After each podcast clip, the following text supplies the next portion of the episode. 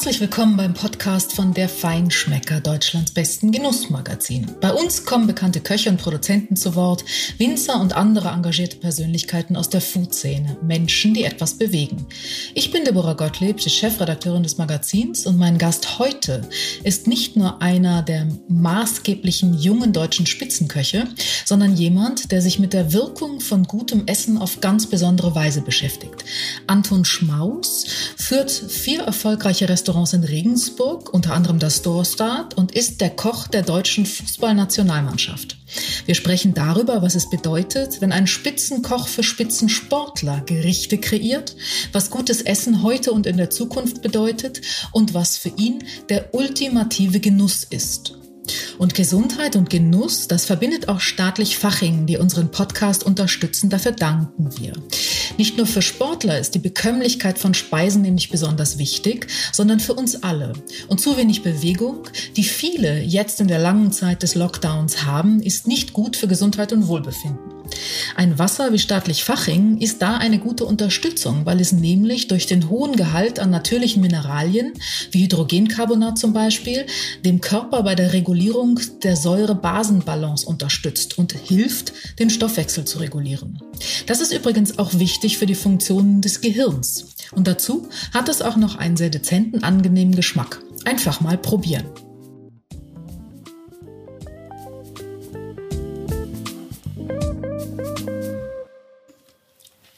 Hallo Anton Schmaus, schön, dass du heute zu Gast bist beim Feinschmecker Podcast. Es ist gar nicht so einfach, dich zu kriegen, denn du bist ziemlich beschäftigt und viel unterwegs. Herzlich willkommen. Äh, vielen Dank für die Einladung. Äh, freut mich sehr, dass ich dabei sein darf. Und ich bin schon wirklich sehr gespannt aufs Gespräch. Das kannst du auch sein. Also, wir wollen heute sprechen über Spitzenküche in der Stadt und im Sport, über gute Ernährung und was das eine von dem anderen vielleicht lernen kann. Und wahrscheinlich nimmst du es mir jetzt ganz furchtbar übel, aber ich muss dich das fragen. Sag mal, was gab es bitte vor dem Qualifikationsspiegeln gegen Nordmazedonien zu essen? das Gleiche, das es gibt, äh, wenn wir gewinnen. Ähm, also im okay. Prinzip vor, vor, dem Spieltag ist es eigentlich immer gleich. Darum äh, habe ich äh, weder äh, Anteil am, ähm, also oder deshalb bin ich nicht schuld, wenn wir gewinnen.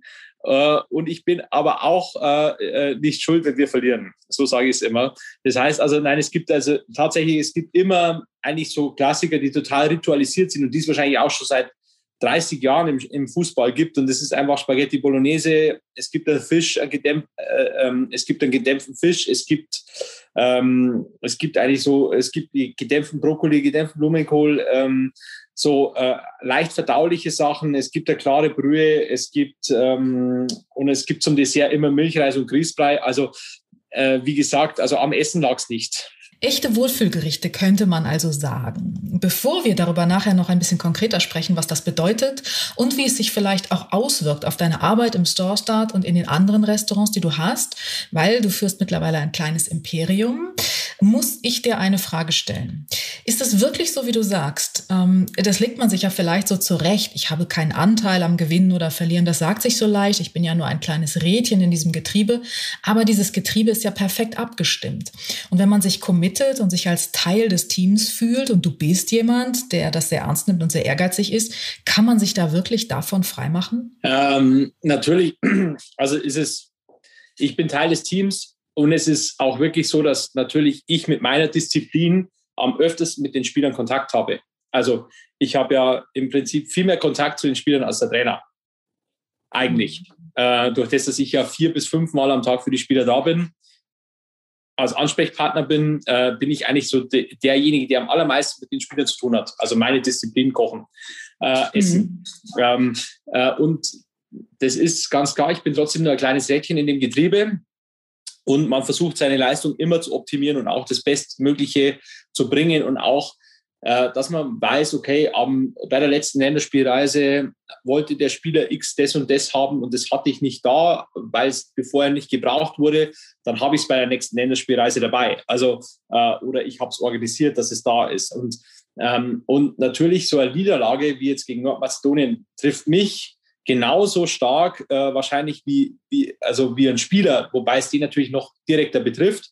Aber ich bin, wie, wie, gesagt, man ist Teil des Teams und man gibt in diesen zehn Tagen, wo man mit der Mannschaft ist, wirklich alles und versucht, es so gut wie möglich zu machen. Und dann äh, verliert man aus, aus Gründen, die halt einfach die, die Sport sind. Das macht den Sport aus, verliert man. Und, ähm, und das ist nicht immer gerecht und nicht immer schön.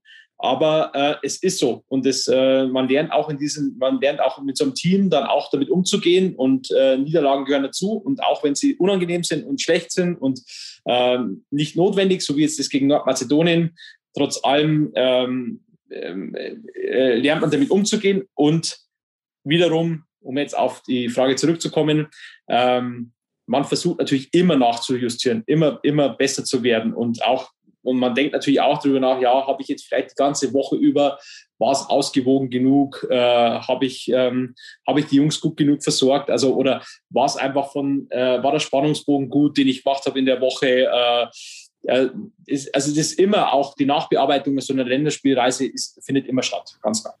Dann bin ich sehr gespannt. Ich glaube, im September geht es dann weiter, oder? Also im, äh, im Juni haben wir ja EM Mhm. Äh, also ist ja unser großes Turnier dann auch im Juni und ähm, darum, klar, das ist, ähm, das wird, äh, da geht es dann ab Ende Mai schon los mit Trainingslager. Und dann sind wir eigentlich äh, im Optimalfall fast sechs Wochen zusammen ähm, da ist natürlich schon auch äh, ganz entscheidend, dass ich äh, gut performe. Für die, die dich vielleicht nicht ganz so gut kennen, du hast äh, sozusagen das Kochen in den Genen. Du bist, wie man unschwer hört, ein bayerisches Gewächs. Deine Eltern hatten ein Gasthaus und ein Hotel, dort bist du aufgewachsen. Und trotzdem bist du weggegangen. Man hätte ja glauben können, du führst die elterliche Tradition fort, aber nein, der Anton ist erst mal weg. Und du bist dann auch relativ zügig ins Ausland gegangen. War dir die bayerische Heimat zu eng? Ja, absolut absolut. Also die, mm, es war dann relativ schnell klar. Also ich bin auch immer so erzogen worden. Also man muss, den Fehler haben eigentlich meine Eltern gemacht. Sie haben mir immer schon eine Erziehung ähm, oder bei der Erziehung mitgegeben, dass man einfach ein bisschen über den Tellerrand hinausschaut, dass man sich was anderes anschauen muss im Leben, nicht nur sag mal, den Umkreis von 50 oder 150 Kilometern, sondern einfach, es geht, das Leben findet woanders statt ähm, oder auch woanders statt. Und ähm, darum war es schon ganz klar, also irgend, ich habe meine Lehre nicht im nächsten Umkreis gemacht, sondern ich habe meine Lehre 400 Kilometer weiter gemacht. Also so irgendwie, es war schon einfach klar, mich, mich zog es immer irgendwie weg oder beziehungsweise es wurde auch von meinen Eltern so vorgelebt, geh raus, schau dir was an, ähm, äh, leb dein Leben, äh, nimm die Erfahrung mit von überall, äh, bleib nicht zu nah an zu Hause. Das ist, äh, du musst aus deinem Dunstkreis, äh, du musst da rauskommen, du musst deine Wäsche selber waschen, du musst einfach dich um Dinge kümmern.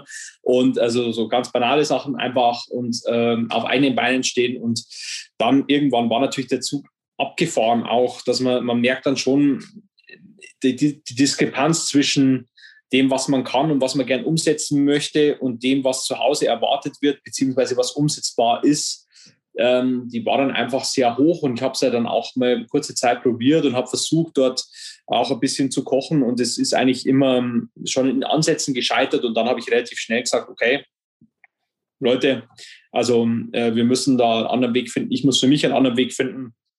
Daheim ist es nicht. Gab es dann auch mhm. große Verwerfungen zu Hause, ähm, aber äh, so ist es halt ähm, im Leben. Aber die haben sich wieder geglättet, oder? Ja, ja, die haben sich wieder geglättet, alles gut. Mittlerweile sind sie ganz zufrieden, äh, aber, ähm, aber nichtsdestotrotz, also klar, es ist das ein großer, wie soll ich sagen, äh, war das für meine Eltern schon ein schwerer Schlag, obwohl sie wahrscheinlich schon damit gerechnet haben insgeheim äh, oder für sich selbst wahrscheinlich nicht damit gerechnet haben, dass ich auf Dauer da bleibe, hätten sie doch ger gern gehabt, dass der Sohn des, des Elternhaus, des 14 Generationen überlebt äh, oder in Familienhand war, einfach weitergeführt wird von so. Du bist dann in der Schweiz gewesen, du warst in Stockholm, dann bist du zu Thomas Keller nach New York ins Per Se gegangen. War das alles so geplant? War das richtig, so eine strategische Karriereplanung?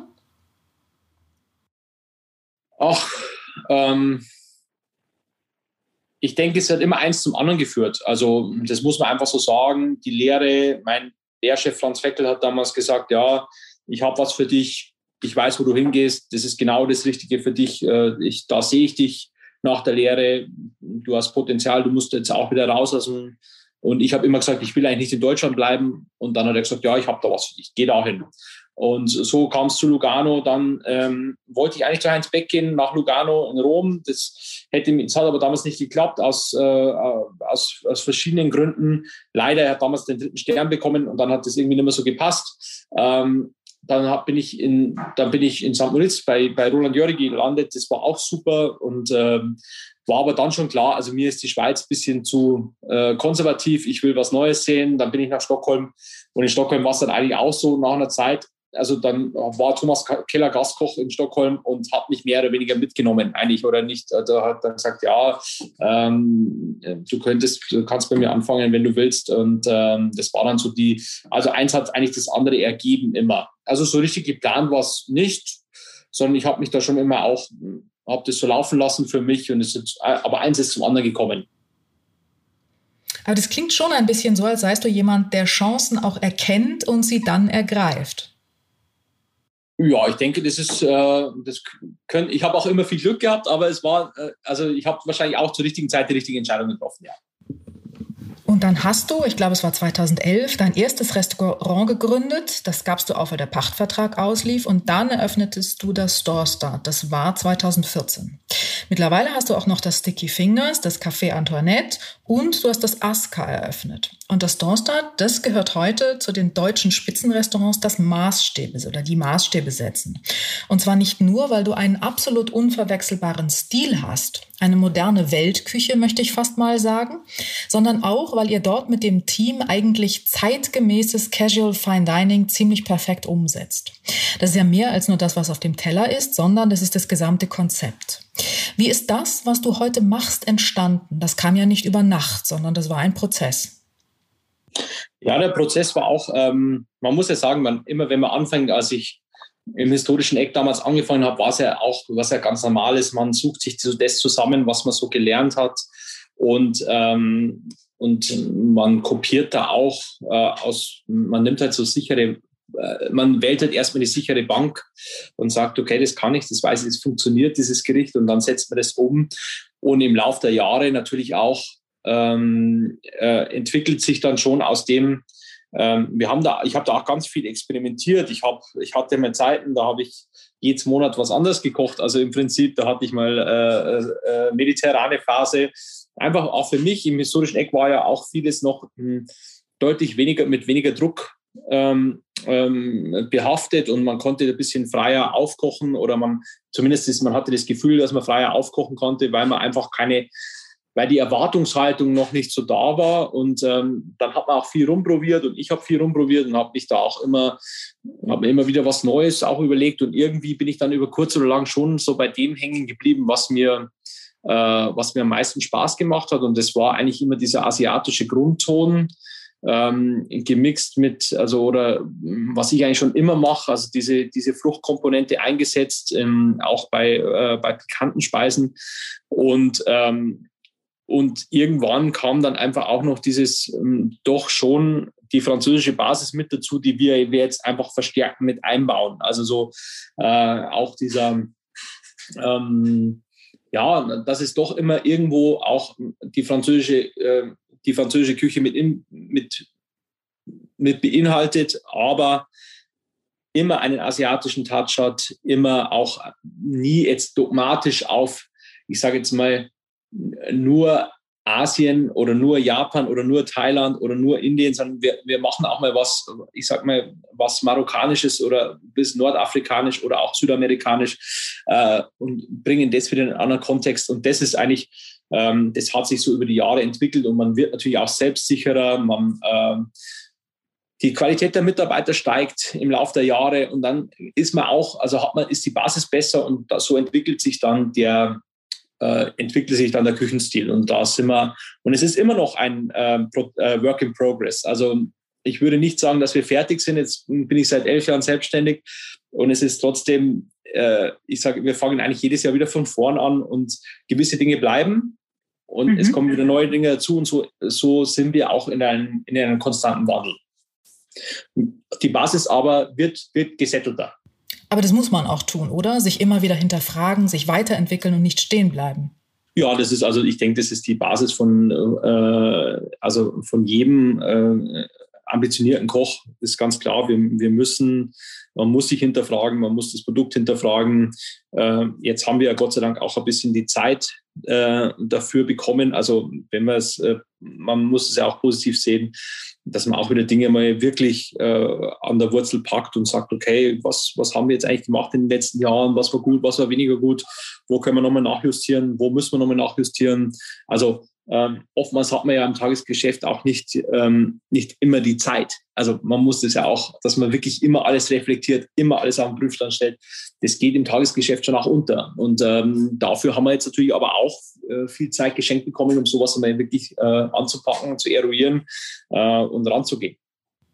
Was hat sich denn da vielleicht jetzt bei euch getan? Viele haben ja die Zeit genutzt, um manches zu überdenken. Was hast du verändert oder was besser wirst du verändern? Äh, ja, also mit, mit ziemlicher Sicherheit. Also wir, wir haben eigentlich jedes Restaurant jetzt mal wieder ein bisschen so auf ein, ein bisschen, sagen wir zumindest, wir werden in, also im Interior was verändern, in jedem Restaurant. Ähm, ähm, wir werden inhaltlich was verändern, äh, sowohl im Sticky Fingers als auch, äh, als auch im Store Start. Also was natürlich auch immer so eine Interior-Veränderung mitbringt, bringt natürlich auch immer eine neue Service-Komponente mit, die man vielleicht mit einfließen lassen kann, was wiederum auf die Küche spielt. Was, setzt man der, was kann man jetzt in der Küche mehr umsetzen, dass der Service dann auch draußen umsetzen kann, was man vorher vielleicht nicht, nicht konnte, weil es irgendwie räumlich nicht gepasst hat, weil es vom Serviceablauf nicht gepasst hat. Also ähm, da sind schon auch viele Möglichkeiten und man, man, muss auch immer wieder über, also was wir jetzt zum Beispiel auch im Sturstadt gemacht haben, ist, ähm, wir wollten also auch mal wirklich wieder an dem roten Faden arbeiten. Ähm, ähm, wo ist unser roter Faden? Wie, wie können wir den umsetzen, sowohl mittags als auch abends, äh, dass wir da auch wieder, dass wir da in, an der Konstanz arbeiten, dass wir an einer, also dass es auch an dem Wiedererkennungswert arbeiten, äh, dass wir gewisse einfache Stellschrauben drehen, ob das jetzt mal das Brot ist, was man mal wieder, wie, wie können wir das Brot zum Beispiel wieder monatlich oder pro Abendmenü wieder verändern, was wollen wir machen und so weiter. Es sind, sind viele Kleinigkeiten, die dann schon wieder ein neues Ganzes ergeben. Dass du dann DFB-Koch, Koch der Fußballnationalmannschaft wurdest, sagst du, sei Zufall gewesen.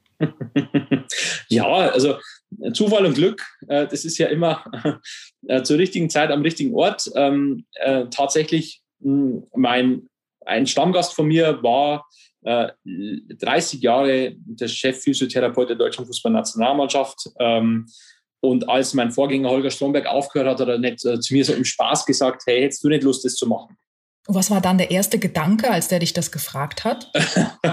ich habe erst mal gelacht und habe gesagt, ja, okay, äh, natürlich mache ich das. Aber dir war nicht gleich klar, was das bedeutet, oder? Wie stellt man sich das so vor? Besprichst du dann mit dem Thomas Müller, was der gerne essen würde vor dem Länderspiel oder wie? Ja, so, also man stellt sich das ein bisschen anders vor, als es dann eigentlich wirklich ist. Und das muss man auch mal ähm, äh, muss man so sagen. Und man hat auch keine Ahnung davon, was das dann eigentlich auch heißt für den Betrieb, ähm, was es heißt für einen selber, ähm, was dann auf einmal auch auf einen zurollt. Ähm, was aber auch gut ist, wenn man es nicht weiß, man macht es halt und man sagt, ja, ähm, man bringt sich, also das war dann einfach, ich habe zu ihm gesagt, ja klar, würde ich das machen. Und als dann Oliver Bierhoff angerufen hat, ist mir erst mal bewusst worden, dass es wirklich ernst wird. Und dann hieß es auch schon, ja, im nächsten Monat musst du nach Russland. Also Mhm. Ähm, wir fliegen nach Russland zum Confederations Cup und dann wird einem erst klar, okay, äh, ich bin jetzt dann einfach, wenn es schlecht läuft oder wenn es gut läuft, einen Monat lang nicht im Haus. Ähm, in einem Betrieb, der immer gewohnt war, dass man selber da ist. Also die Mitarbeiter waren gewohnt, der Chef ist da, also er arbeitet mit und auf einmal, ah, jetzt ist er mal einen Monat nicht da. Also ähm, das ändert natürlich schon vieles im Betrieb ähm, und dann wird, wird einem erst, erst klar, auch äh, persönlich, okay, jetzt muss ich Dinge verändern. Also, und äh, man muss jetzt mal schauen, wie läuft es dort und was, was kann man dann nach, nachjustieren. Also man, man hat eigentlich keine Vorstellung, was das dann auch heißt für den Betrieb im ersten Moment. Warst du denn so aufgestellt damals im Team, dass du dir das leisten konntest, einfach so wegzugehen und einen Monat nicht da zu sein? Ja, also im Team? Ziel war schon immer so auch, ähm, also ich habe schon immer auch das Ziegelsteinprinzip bei mir ähm, immer im Hinterkopf gehabt. Also wenn ich mal ausfall, was ja auch sein kann, als ähm, dann muss, muss jemand anderer da sein, der es macht. Und ähm, das war damals schon der Fall. Aber für meinen Kühnchef war es natürlich, für Josef Eick war es natürlich auch ein bisschen, ja, äh, jetzt auf einmal bin ich wirklich äh, in, an der Front und nicht mehr, jetzt habe ich keinen mehr, der, der davor steht und sagt, ja, äh, ähm, der Chef ist ja noch da, um die, um, um jetzt irgendeine Kritik oder irgendwas abzufedern, sondern jetzt muss ich einfach, das Monat muss ich ran. Ich kann ihn nicht, äh, und das war für ihn wahrscheinlich auch ein, ähm, ein komisches Gefühl in dem Moment, aber wir waren gut aufgestellt und haben das auch sehr gut gemacht. Also die Jungs haben das sehr gut gemacht. Wie bereitet man sich denn bitte auf so eine Aufgabe vor? Du bist Spitzenkoch, du hast ein Top-Restaurant und dort kochst du eigentlich ohne Vorgaben. Du kochst dort nur nach den Leitplanken, die deine Kreativität dir vorgibt. Das heißt, du bist eigentlich völlig frei und du hast nichts, an das du dich halten musst. Abgesehen natürlich davon, dass es vielleicht für Gäste oder dass es natürlich für Gäste bekömmlich und gut sein muss. Aber es gibt eben nichts, was dich einengt. Und dann ist das plötzlich alles anders. Wie bereitet man sich auf so etwas vor? Ja, also das Gute war auch das, durch die Kürze der Zeit konnte ich mich nicht so drauf vorbereiten. Es war ja klar, also ich habe mir, ähm, ich habe mir dann, ich habe mich, ich habe mir die Speisepläne von meinem Vorgänger angeschaut.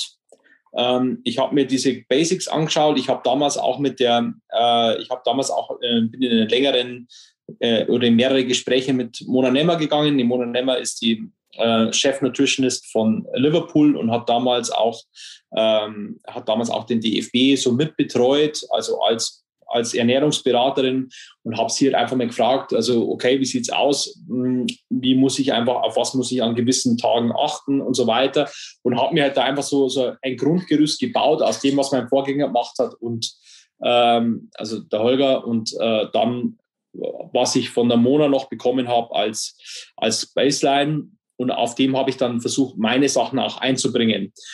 Und ähm, da wird dann ja auch relativ schnell von der Realität eingeholt, weil ähm, in Russland gibt es ja dann einfach gewisse Sachen nicht. Und ähm, da kann man sich dann viel äh, wünschen, was man denn alles gern gemacht hätte, sondern da muss man dann einfach mit dem kochen, was man hat. Und, ähm, und entscheidend ist, ist dann halt einfach auch diese Flexibilität zu haben und trotzdem diese Leitplanken, die man eben in der Sportlerernährung hat, dann einfach ähm, zu halten. Erstens und zweitens trotzdem seine Kreativität einzubringen und zu sagen, okay, dann müssen wir halt, äh, muss ich halt das ein bisschen anders kochen. Ähm, wo ich früher ein Stück Butter benutzt hätte, mache ich halt jetzt mit einem Öl und ähm, aber das ist dann eigentlich auch für also ist nicht so schwierig gewesen. Also das Problem ist dann oft nur einfach die Versorgungslage, was bekomme ich und dann muss man sowieso von Tag zu Tag schauen, was gibt es heute, was kriege ich für einen Fisch, äh, was ist gerade für ein Tag, also sind wir, sind wir Matchday minus eins, also ein Tag vorm Spiel oder sind wir am Spieltag oder sind wir äh, zwei Tage vorm Spiel, weil je nachdem muss ich natürlich mein, mein Essen ein bisschen ausrichten. Je näher es ans Spiel kommt, umso bekömmlicher muss es werden. Da darf da nichts mehr, da darf nichts mehr dabei sein, was ein Gefahr, Gefahr sein könnte. Zum, im Ausland dann sowieso kein roher Fisch mehr, im Ausland dann sowieso sowas wie, wie, wie Muscheln oder sowas würde man dann gar nicht mehr machen. Also einfach, also es gibt halt einfach gewisse Produkte, wo man, wo man dann halt einfach darauf verzichten muss, je näher man ans Spiel kommt und manchmal muss man darauf verzichten, weil man es nicht bekommt. Sag mal, warum beschäftigt der DFB einen Spitzenkoch und nicht, ich sag mal, einen normalen Koch, der vielleicht auch dort eine Ausbildung gemacht hat oder sich eben darauf spezialisiert hat? Ist das nicht auch ein Zeichen, dass gutes Essen und gute Ernährung nicht nur ein Leistungsfaktor ist, sondern auch ein Motivator? Äh, absolut. Also ich denke, hier geht es ja auch ganz besonders darum, ähm, dass die Spieler, die haben ja im Verein eine gewisse also man muss sich das ja so vorstellen, die Spieler sind, werden sechs Tage die Woche im Verein verköstigt. Und das ist natürlich dort schon auch ein sehr eingefahrenes System. Und wenn man dann mal bei der Nationalmannschaft ist, was ja wirklich das höchste der Gefühle ist für einen Fußballer, muss auch, also muss alles an Betreuung einfach nochmal ein Stück besser sein, als man es vielleicht im Verein hat. Also besser oder anders. Ich sage jetzt mal anders, weil ob es besser ist, ist ja auch immer, ist immer subjektiv, aber es muss anders sein. Und da ist es natürlich schon auch äh, meine Aufgabe durch eben durch kreative Gerichte, zeitgemäße Gerichte, auch die Jungs gehen ja auch essen. Die gehen auch in gute Restaurants essen. Die wissen auch, was gerade im Moment in, äh, was gerade up to date ist, was man, was man, was was man so in guten Restaurants bekommt. Und die wollen jetzt nicht immer nur, ich sag mal, die, die, ganz banal die Pasta Bolognese essen, sondern die wollen vielleicht auch mal was, was mit ein bisschen mehr Pep, bisschen anders abgeschmeckt, mit anderen Gewürzen, äh, vielleicht auch mal ganz anders gekocht, äh, in eine andere Form gebracht. Und ich glaube, da geht es schon auch darum, dieses Spektrum kann nicht vielleicht jemand aus der Spitzengastronomie vielleicht ein bisschen besser abbilden und äh, mhm. auch diese Kreativität reinbringen dieses zeitgemäße, dieses äh, sich da geht es gar nicht immer so sehr, natürlich die Qualität auch und das Qualitätsbewusstsein, aber ich denke, es ist schon auch viel Kreativität, die da gefragt ist, um auch was anderes, um auch Abwechslung reinzubringen, vor allem für den Zeitraum, auch wenn man mal sechs Wochen zusammen ist. Das klingt, als sei das aber auch ein Stück weit Belohnung. Klar, also ähm, ich, wie gesagt, wenn man auch mal Nationalspieler ist, ähm, dann, das ist ja auch ein Privileg, Nationalspieler zu sein und ähm, mhm. ähm, das muss ja auch für jeden das oberste Ziel sein, dass er Nationalspieler wird und darum ähm, oder ist wahrscheinlich auch für jeden Fußballer das, das oberste Ziel, dass er Nationalspieler wird und dann ist es auch, soll es da auch vielleicht das eine oder andere Goodie geben, was jetzt nicht heißt, dass wir da äh, dass es da, äh, dass da gesündigt wird mit äh, ungesundem Essen, sondern einfach halt was anderes. Anderer mhm. Rahmen als im Verein, ein bisschen raus aus dem Alltag. Bedeutet gutes Essen, gute Ernährung heute für dich etwas anderes, als das der Fall war, bevor du Koch der Nationalmannschaft wurdest? Hat sich deine Einstellung dazu irgendwie verändert? Ach, das würde ich jetzt nicht sagen. Ich, ähm, was, was sich halt, was, was sich verändert hat, ist mein, mein Blick auf gewisse Zubereitungsarten, also dass man auch Dinge anders auch sehr gut machen kann. Über die habe ich mir vorher vielleicht keine Gedanken gemacht. Vorher habe ich das Kartoffelpüree halt nur mit, nur mit brauner Butter gekocht und eventuell noch geschlagener Sahne. Ähm, jetzt mache ich es halt mit Haselnussöl und ähm, also sowas also und, und auch mit, der, mit einer Nussmilch, also, also mit Mandelmilch und, äh, und Haselnussöl. Also, und man kann es trotzdem sehr, sehr gut machen. Also, das sind einfach Dinge, wo ich, wo ich früher nicht drüber nachgedacht hätte, jetzt aber drüber nachdenken muss. Und ähm, das hat meine Sicht ein bisschen, mit Sicherheit ein bisschen verändert. Und was man auch, dieser vegane Anteil, also ich habe vorher keinen großen Bedarf gesehen, jetzt vegan zu kochen oder mich mit veganer Küche oder mit veganen Kuchenzubereitungen oder sowas auseinanderzusetzen und ähm, oder beziehungsweise auch alternativen äh, Produkten, also wie zum Beispiel laktosefrei, glutenfrei und so weiter, mit dem habe ich mich vorher nicht so auseinandergesetzt. Und jetzt, seitdem ich bei der Nationalmannschaft bin, ist es einfach ein, ein Teil meiner, äh, meines kulinarischen äh, Wirkens so, äh, ich muss mich damit auseinandersetzen, weil ich eben bei der Nationalmannschaft mit dem konfrontiert bin, konfrontiert bin und darum muss ich das auch beherrschen und muss das auch im Griff haben. Aber heißt das, dass das auch deinen Kochstil im Restaurant verändert hat oder beeinflusst? Äh, würde ich nicht sagen. Meine, die Sachen, das heißt, die, ich, hm? die, ich, die ich früher gekocht habe, wo ich davon überzeugt bin, dass es so besser ist, würde ich jetzt auch nicht gesünder in Anführungszeichen kochen. Ähm, weil ich, also weil ich denke einfach so, man muss da schon klar unterscheiden, also äh, ob ich jetzt für, für Spitzensportler koche oder ob ich für den Genuss, also ob ich für genussfreudige Gäste koche. Also das ist schon nochmal ein kleiner Unterschied. Also äh, kleiner, aber es ist ein Unterschied. Das heißt, da das Haselnussöl und da die braune Butter? Würde ich sagen, ja. Hat das sonst in irgendeiner Weise deinen Stil verändert oder kann man sich davon überhaupt frei machen? Auf der einen Seite musst du dich, wenn du für die Sportler kochst, ja ständig mit Nährwerten auseinandersetzen. Du musst, wie du gesagt hast, Allergien sehr stark berücksichtigen. Klar, das musst du auch im Restaurant wenn der Gast sagt, ich habe eine, dann musst du darauf Rücksicht nehmen. Aber für die Sportler ist das ja wirklich eine sehr intensive Auseinandersetzung mit diesem Thema. Kann man dann so abschalten und sagen, okay, jetzt bin ich wieder in meinem Restaurant, dann denke ich da nicht mehr dran oder spielt das unterschwellig eben doch immer irgendwie eine Rolle? Ach, ich glaube, unterschwellig spielt es vielleicht in meinen vegetarischen Menüs eine Rolle.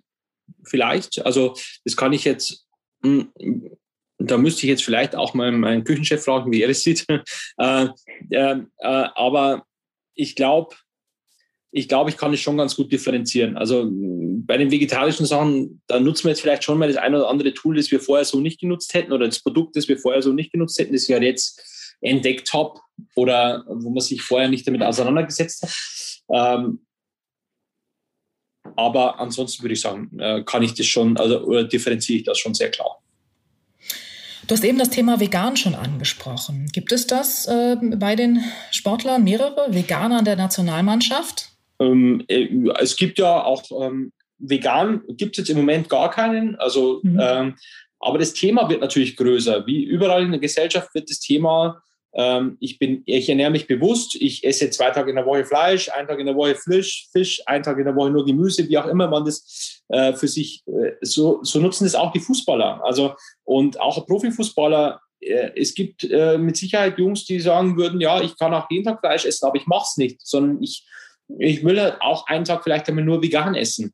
Oder ich, oder ich esse halt nur Fisch und esse vegan, esse was, esse Gemüse dazu. Und diese Optionen muss es halt geben. Also Veganismus ist jetzt, ist, ist kein Trend mehr, sondern ist einfach ein Teil, eine Ernährungsform, die einfach fest da ist und fest verankert ist in der Gesellschaft. Und genauso ist es beim Fußball auch. Und darum muss man auch dort was anbieten, was man jetzt vielleicht im Restaurant nicht unbedingt machen muss, weil äh, es gibt, dafür gibt es spezielle vegane Restaurants und wenn wirklich ein Veganer kommt, macht man was vegan. Aber das sind ja immer noch für jetzt äh, die wenigsten, das macht immer noch einen kleinen Teil aus. Vegetarier ist ein größerer Teil, aber Veganismus im, im Spitzenrestaurant ist ein kleiner Teil und äh, ein, ich sag mal, ein wirklich minimaler Prozentteil, der wirklich vegan sich ernährt und dann in ein Spitzenrestaurant geht. Und darum, um, aber beim Fußball ist es schon so, ähm, dass ich eigentlich das zu gleichen Teilen habe. Also ich habe, ähm, also ich biete im Prinzip vier Gerichte an und alle vier Gerichte sind mit 25 Prozent, würde ich sagen. Also ist es ein fester Bestandteil. Das, was du da beschrieben hast, ist ja sehr wichtig, weil über Essen wurde wahrscheinlich noch nie so viel geredet und nachgedacht wie heute. Essen ist nicht nur Nahrungsaufnahme, das ist eine Haltung. Und manchmal habe ich das Gefühl, ob wir uns nicht an der einen oder anderen Stelle zu viel darüber die Köpfe heiß reden. Was denkst du?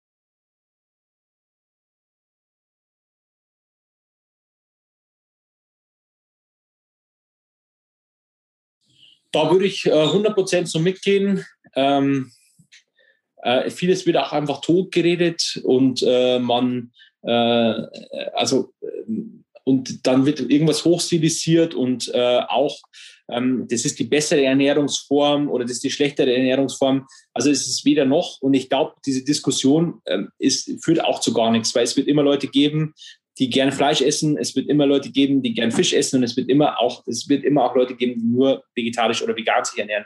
Und es ist, das eine ist nicht besser als das andere. Und, ähm, und das finde ich, die Diskussion führt mir oft viel zu weit. Und führt auch völlig, völlig am Thema vorbei. Jeder soll sich so ernähren, wie er es gern hat. Ähm, aber man muss niemand belehren, dass es besser oder schlechter ist und man muss da nicht drüber diskutieren, sondern wichtig ist einfach, dass wir, dass wir generell über die, über was dann oft zu wenig geredet wird oder diskutiert wird, ist einfach, wo kommen die Lebensmittel her? Mhm. Und wo werden die gesourced? Und das ist ja auch das Thema beim, bei veganer Ernährung. Also ob es dann immer so sinnvoll ist, dass ich irgendwie ein chemisch hergestelltes Produkt habe. Äh, äh, also nur, Gesünder halt ist das auch nicht wo, wo, halt dann, wo halt dann vegan draufsteht. Also, aber es wird halt so stilisiert, als wäre es viel besser, weil man damit keinen äh, CO2-Ausstoß hat und so weiter. Also äh, über, über das, das würde jetzt auch zu weit führen, aber das meine ich. Es wird viel zu viel tot geredet. Ich glaube, Leben und Leben lassen ist vor allem bei der Ernährung ein, äh, wäre ein guter Leitspruch. Und, ähm, und man muss sich, wie ich jetzt als, als, als Gastronom, als Koch, muss mich da anpassen und muss auch das anbieten können, wenn es, wenn es gewünscht ist. Ich würde aber nicht über jemanden urteilen oder ich, also ich würde mir nicht anmaßen, über jemanden zu urteilen, der jetzt vegan, sich nur vegan ernährt oder nur, nur eben Fleisch, äh, ein reiner Carnivore ist. Ich finde das sehr interessant, dass du sagst, du musst dich daran anpassen. Das tun ja nicht alle. Es gibt ja Kollegen, die tun das eben nicht und die sagen, ich mache mein Menü so, wie ich es mache. Und wenn das jemand nicht will oder kann, dann soll er eben woanders hingehen. Also da muss man jetzt auch wieder differenzieren, weil zum Beispiel in meinem Sushi-Restaurant äh, gibt es auch nur Sushi. Also und es gibt auch keine vegetarische Variante. Ähm, äh, Im im, im Store Start würde ich, äh, würde ich das so weit nicht gehen, weil ich einfach mir auch da vielleicht Türen zuhaue, die ich vielleicht nicht zuschlagen will. Also ähm, oder Gästen die Tür vor die Nase zuknalle, das ich vielleicht gar nicht will. Also und das ist auch aber auch ein, ähm, so sehe ich halt zumindest für mich äh, ich möchte nicht irgendjemand ausgrenzen, nur weil er oder dass, es, dass ich kein Lokal für ihn bin oder dass das Durchschlag kein Lokal für denjenigen Gast ist, der sich jetzt vegan ernährt. Weil ich nicht, weil wir nicht flexibel genug sind, das umzusetzen für, denjenigen. Und ähm, also das muss jeder für sich selber entscheiden. Für mich ist ganz klar, wir, wir haben die Flexibilität, wir wollen auch so flexibel sein, wir wollen auf das vorbereitet sein, dass wir jedem Gast was anbieten können. Wenn du mal einen Blick in die Zukunft wagst, hast du irgendwie eine Ahnung oder ein Gefühl, wie sich das verändern oder weiterentwickeln wird? Wird das Nachdenken über Essen noch wichtiger werden oder wird es eine Selbstverständlichkeit und irgendwann macht man sich über all das keine Gedanken mehr?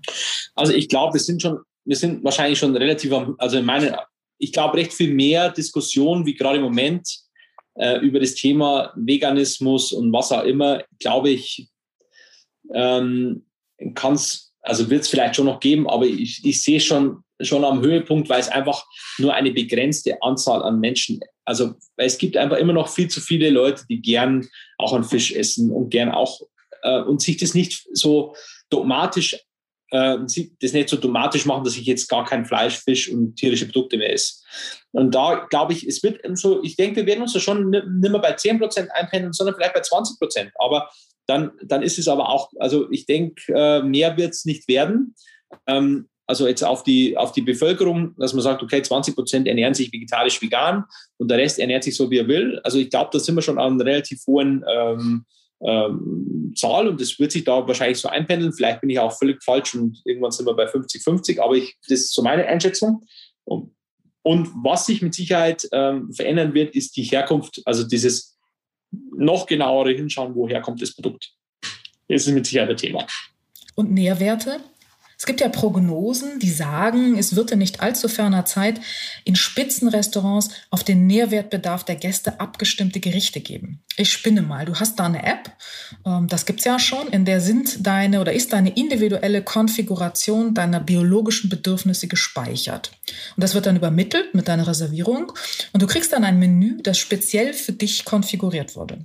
Das liegt ja gar nicht so fern. Also gutes Essen und die Optimierung äh, unserer selbst, das ist ja etwas, das ist durchaus nicht mehr so ferne Zukunft. Mhm. Also ich hoffe, sowas kann gern für den täglichen Bedarf kommen, äh, aber für den Genuss äh, hoffentlich nicht. Also ich hoffe einfach, äh, ich hoffe, ich hoffe, dass der, dass man immer noch auch, äh, vor allem wenn man jetzt mal richtig schön essen geht, gut essen geht, dass man dann nicht anfängt, die Kalorien zu zählen, weil da macht es einfach keinen Spaß mehr. Und ähm, das fängt mit dem, mit dem Aperitif an und hört äh, beim Dessert auf. Und ich, oder dem, dem Wein zum Dessert. Also ich, ich denke einfach, der Genuss wird auch weiterhin, äh, wird auch weiterhin einen großen, großen Teil einnehmen äh, in, unserer, in unserer Gesellschaft. Und man, vor allem jetzt auch so nach, nach so einer langen Durststrecke oder auch generell das letzte Jahr war ja schon sehr herausfordernd für alle. Man muss auf Genuss, auf äh, Service, auf so viele Dinge verzichten. Und ich glaube, dass uns das jetzt schon auch wieder, dass es jetzt auch wieder viele Dinge ins Bewusstsein zurückruft, wie schön es doch ist, wenn man mal wieder bedient wird, wenn man so richtig äh, ausschweifend genießen kann. Und darum sehe ich sowas noch weit weg, äh, wobei es mit Sicherheit für den täglichen Bedarf, also für diese tägliche Ernährung, ähm, da gibt es mit Sicherheit Optimierungsmöglichkeiten und ähm, ähm, das, da sehe ich auch durchaus Potenzial drin und eben die Apps gibt es ja auch schon, wo man sich das ein bisschen selber zusammenstellen kann. Jetzt fürs Restaurant sehe ich das nicht. Was ist denn für dich der ultimative Genuss? Ach, der ultimative Genuss hat gar nicht. Ähm, der, der ultimative Genuss ist im Prinzip mit Freunden, also mit wirklich guten Freunden in einem Restaurant zu sitzen äh, und gut zu essen und noch bessere Sachen zu trinken. Das vermissen wir alle sehr und darauf freuen wir uns alle sehr. Hoffentlich bald wieder. Anton, zum Abschluss. Du hast selbst Fußball gespielt. Ich weiß nicht genau, wann das war, wohl in Jugendzeiten nehme ich äh, an. Welche Position? Wo hast du gespielt? Erfolgreich nehme ich an.